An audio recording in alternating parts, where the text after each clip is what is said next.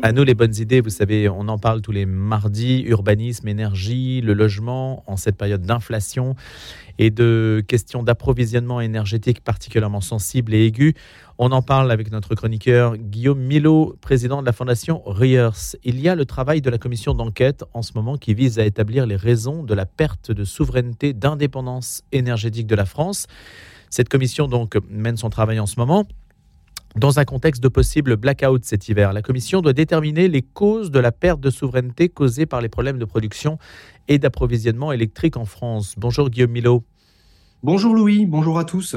Est-ce qu'on sait ce que devrait faire la France pour retrouver son indépendance en matière de production d'électricité? Alors pour commencer, il est important de préciser que l'indépendance énergétique totale n'existe pas. Euh, dans notre civilisation, tous les pays du monde sont interdépendants dans la production et la consommation d'énergie. Par exemple, pour produire de l'électricité sur notre territoire, nous avons besoin de métaux, comme le fer ou le cuivre. Or, la France n'a pas de mine. Nous sommes donc par définition dépendants d'autres pays pour produire notre électricité. De ce point de vue, il n'y a pas un seul pays au monde qui soit totalement indépendant. En France, 55% de l'énergie consommée est produite sur le territoire national, majoritairement grâce à nos centrales nucléaires. Ce niveau d'indépendance a d'ailleurs faiblement évolué depuis les années 90. Et comment pouvons-nous augmenter donc notre part d'indépendance énergétique? Alors, le secteur résidentiel, c'est-à-dire les ménages français, représente à lui seul 31% de la dépense finale énergétique à part égale avec le transport. C'est le plus gros poste de dépense énergétique en France. 28% de cette dépense est directement liée au gaz naturel que nous importons totalement et qui est utilisé essentiellement pour le chauffage et les usages domestiques. Donc pour augmenter notre indépendance énergétique, nous devons, entre autres, diminuer notre dépendance au gaz naturel dans le secteur résidentiel. Alors évidemment, les Français ont besoin de se chauffer. Comment faire pour diminuer, Guillaume, cette consommation de gaz? La solution la plus vertueuse actuellement serait de changer massivement les chaudières à gaz par des pompes à chaleur fonctionnant à l'électricité. Concrètement, une pompe à chaleur récupère les calories dans un milieu froid, comme l'air, l'eau ou le sol, pour les restituer sous forme de chaleur à l'intérieur d'une habitation. C'est une énergie totalement renouvelable, à ceci près que la pompe à chaleur a besoin d'électricité pour fonctionner. Par conséquent, pour être totalement vertueux d'un point de vue environnemental, il est indispensable que l'électricité nécessaire au fonctionnement de la pompe à chaleur soit décarbonée. Évidemment, ce changement d'usage va faire exploser la demande en électricité. Alors vous avez raison, oui, mais l'augmentation de notre indépendance énergétique doit passer par une transformation de nos usages et une production plus importante de l'électricité sur notre territoire. Alors par exemple, en 2021, notre parc nucléaire a produit 1143 TWh d'électricité. La même année, le secteur résidentiel a consommé l'équivalent de 140 TWh d'énergie produite par le gaz.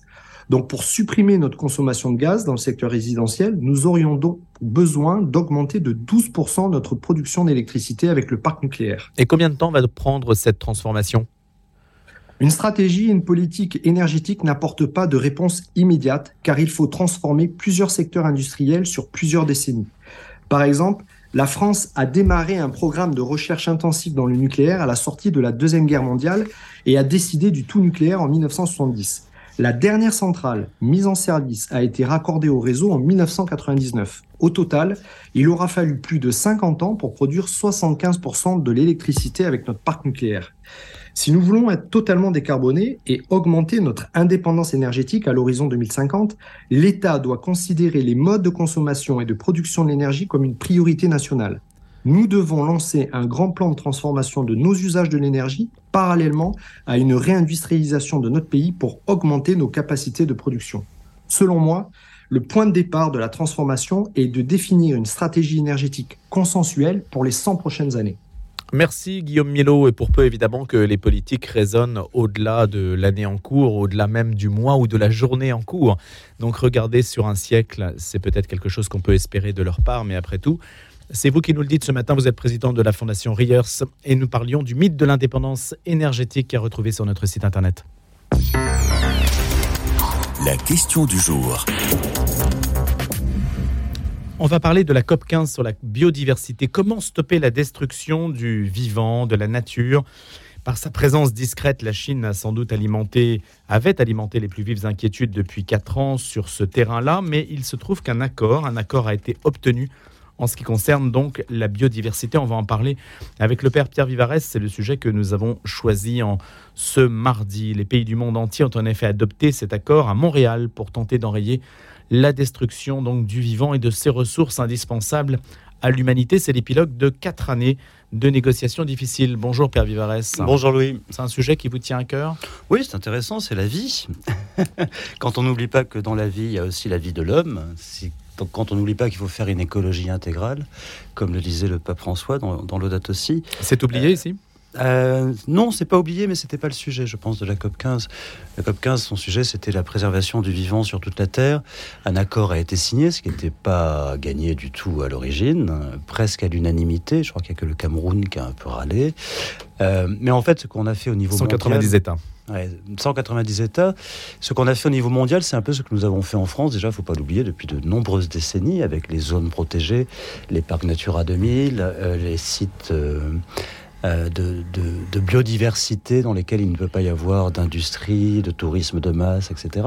Donc on fait au niveau mondial ce que la France fait déjà depuis euh, longtemps en préservant des sites, des sites qui sont soit esthétiquement intéressants, soit intéressants pour la biodiversité.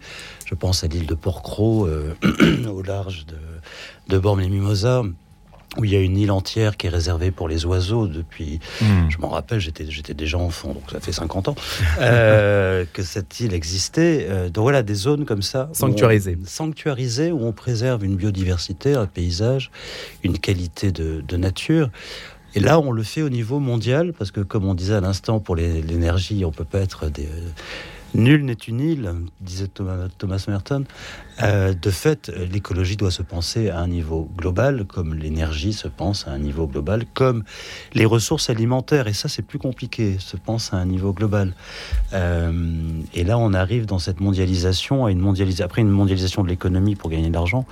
On pourrait peut-être espérer avoir une mondialisation de l'écologie, une mondialisation du partage des richesses. Voilà, enfin, des, choses qui se pensent à, à l'échelle de la planète.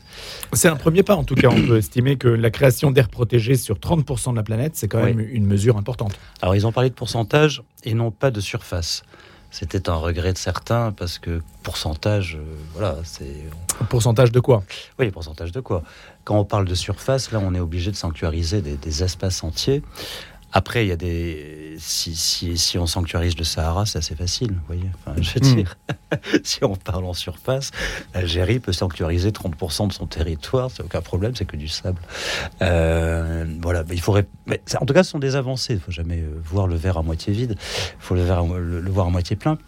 Ce sont des avancées. Il y a une prise de conscience de qu'il y a un risque d'extinction de masse, euh, la sixième, je crois, depuis le début de notre planète. Euh, les cinq premières ont été liées au climat, aux météorites et autres. Euh, là, celle-ci serait liée à notre activité humaine, donc nous sommes responsables euh, et donc, nous pouvons faire quelque chose. On nous dit que les élans, les tortues de mer, les perroquets, les rhinocéros, les fougères rares font partie des millions d'espèces dont les perspectives d'avenir seront considérablement améliorées par cette disposition de protection d'un certain nombre de pourcentages, donc je répète, puisqu'il s'agit d'un pourcentage de terres immergées. Mais il y a aussi, attention, euh, justement, quand je dis terres immergées, c'est L'accord de Kunming-Montréal donc vise à protéger les terres, les océans et les espèces de la pollution, de la dégradation, de la crise climatique. Il y a aussi donc euh, les océans. Oui, il y a aussi les océans. Bah, les océans sont la première cause de décarbonisation de la, planète. Si on salit les océans, euh, on, empêche le, plus gros outil euh, qui nous empêche de, sombrer dans un bilan carbone dramatique. Après, il y a aussi des vertus individuelles.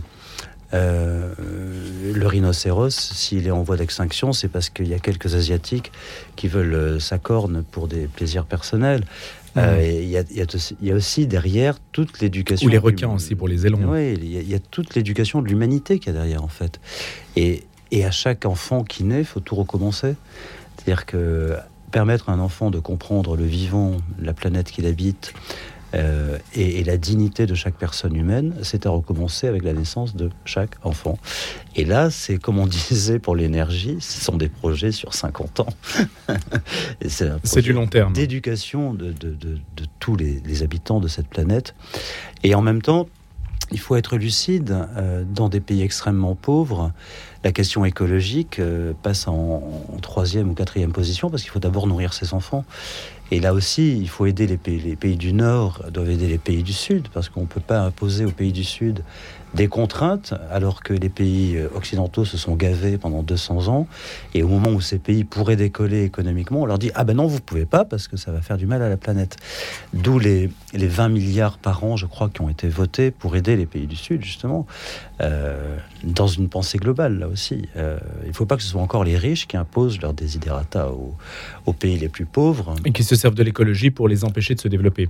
Et alors, auquel cas ça se passe pervers. Je crois pas qu'il y ait une une telle, euh, un tel cynisme, mais en tout cas que, notre bonne conscience écologique nous oblige, nous, nous empêche de penser à des familles qui n'ont pas de quoi manger et, qui doivent cultiver et qui donc doivent utiliser des moyens de production euh, efficaces pour donner à manger à leurs enfants.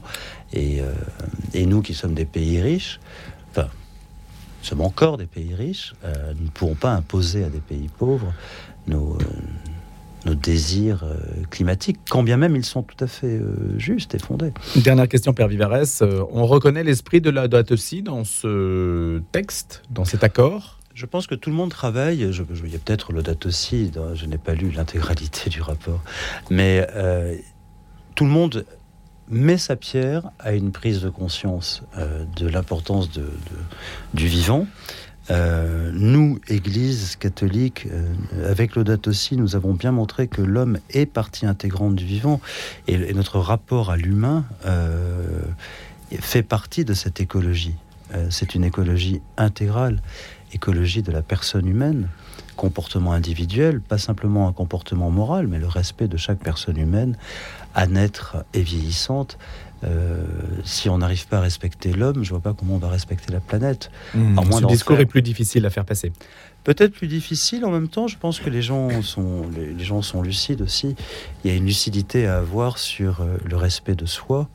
Euh, et je pense que les jeunes générations, celles qui arrivent là, sont assez sensibles à ça, à un rapport écologique à leur propre être.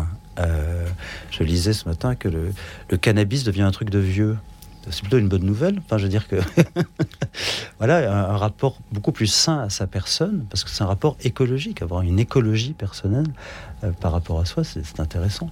Merci de nous avoir éclairé sur ces questions-là. Le père Pierre Vivares, euh, chroniqueur sur notre antenne, et qu'on retrouvera bientôt. Je vous souhaite un joyeux Noël et une bonne année par avance. Très joyeux Noël, très sain, sain, et joyeux Noël. Et euh, en espérant que 2023 soit une belle année de paix pour l'Ukraine une année de paix pour notre pays aussi, qui en a besoin, euh, et, que les, les prières de chacun soient exaucées. Merci beaucoup d'avoir été avec nous ce matin. Et à présent, puisqu'on parlait de modernité, d'accord, d'une certaine façon, modernité écologique, hein, l'évolution du monde vers la sanctuarisation des espaces, il y a eu un début à la modernité. Peut-être que chez nous, ça a commencé sous Napoléon III, dont on va parler avec Thierry Lenz, qui est avec nous, historien euh, bien connu, directeur de la Fondation Napoléon. Bonjour Thierry Lenz. Bonjour.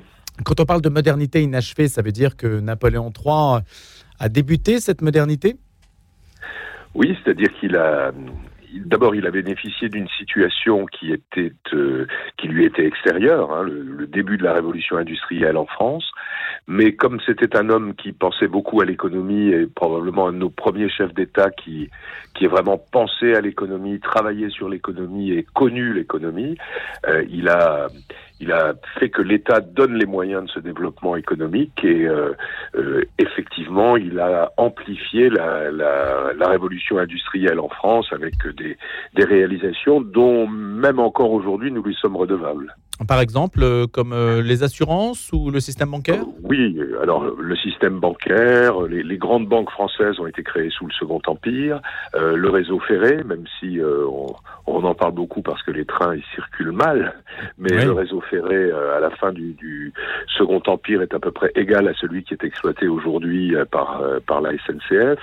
le développement des transports maritimes, des ports, parce que nous avons parlé, j'ai entendu tout à l'heure un de vos intervenants parler de mondialisation mais la, la, la, première mondialisation, en tout cas une mondialisation a eu lieu euh, dans la deuxième moitié du 19e siècle, ce que Napoléon III avait compris, et il a donc permis le développement des, des, des grandes compagnies euh, transatlantiques, euh, des grandes compagnies de transport en direction de l'Asie, et puis évidemment le percement du canal de Suez, hein, mmh, à l'origine duquel il est.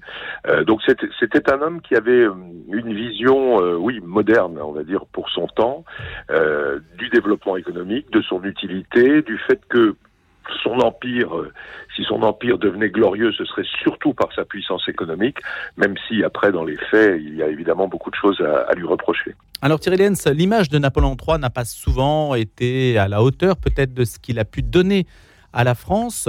Euh, sans s'attarder sur ce point, est-ce qu'on pourrait dire qu'aujourd'hui, on, pourrait reprendre les inspirations de Napoléon III pour sortir notre pays d'une certaine ornière économique? Est-ce qu'il y a des idées à reprendre du Second Empire qui a si souvent été moqué euh, écoutez, le, Second Empire, contrairement à ce qu'on croit souvent, n'est pas un moment euh, socialiste avec d'énormes guillemets. Napoléon III lui-même s'est souvent présenté comme, comme un socialiste. En fait, il ne l'était pas du tout. C'était un, pur libéral euh, qui, euh, si vous voulez, pensait que le développement venait essentiellement du secteur privé et que le rôle de l'État, était à la fois de soutenir ce développement économique, mais aussi de le surveiller. Hein, par exemple, avec les lois sociales qui ont été prises sous le sous le Second Empire. Donc, on, on voit une espèce de, de, de programme. Alors, toute chose égale par ailleurs, on peut évidemment pas faire revenir les idées de Napoléon III, mais c'est un peu ça, c'est-à-dire euh, que, que l'État soit présent comme arbitre, comme euh,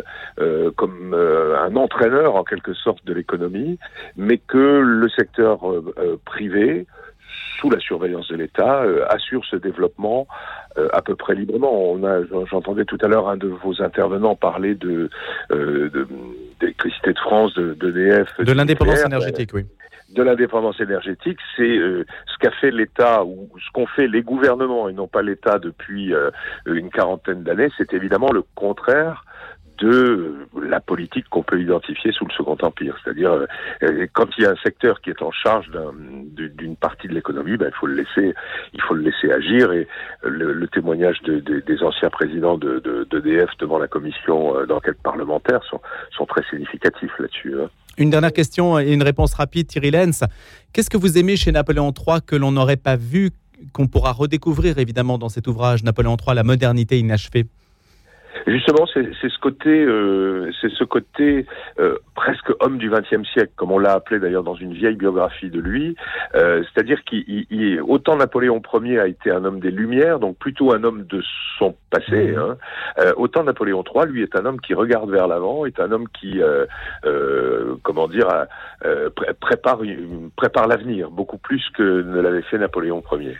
Merci beaucoup d'avoir été notre invité dans Un jour une histoire. Thierry Lenz, directeur général de la Fondation Napoléon, professeur associé aussi à l'Institut catholique de Vendée, La modernité inachevée, Napoléon III aux éditions Perrin. Je vous souhaite une bonne journée.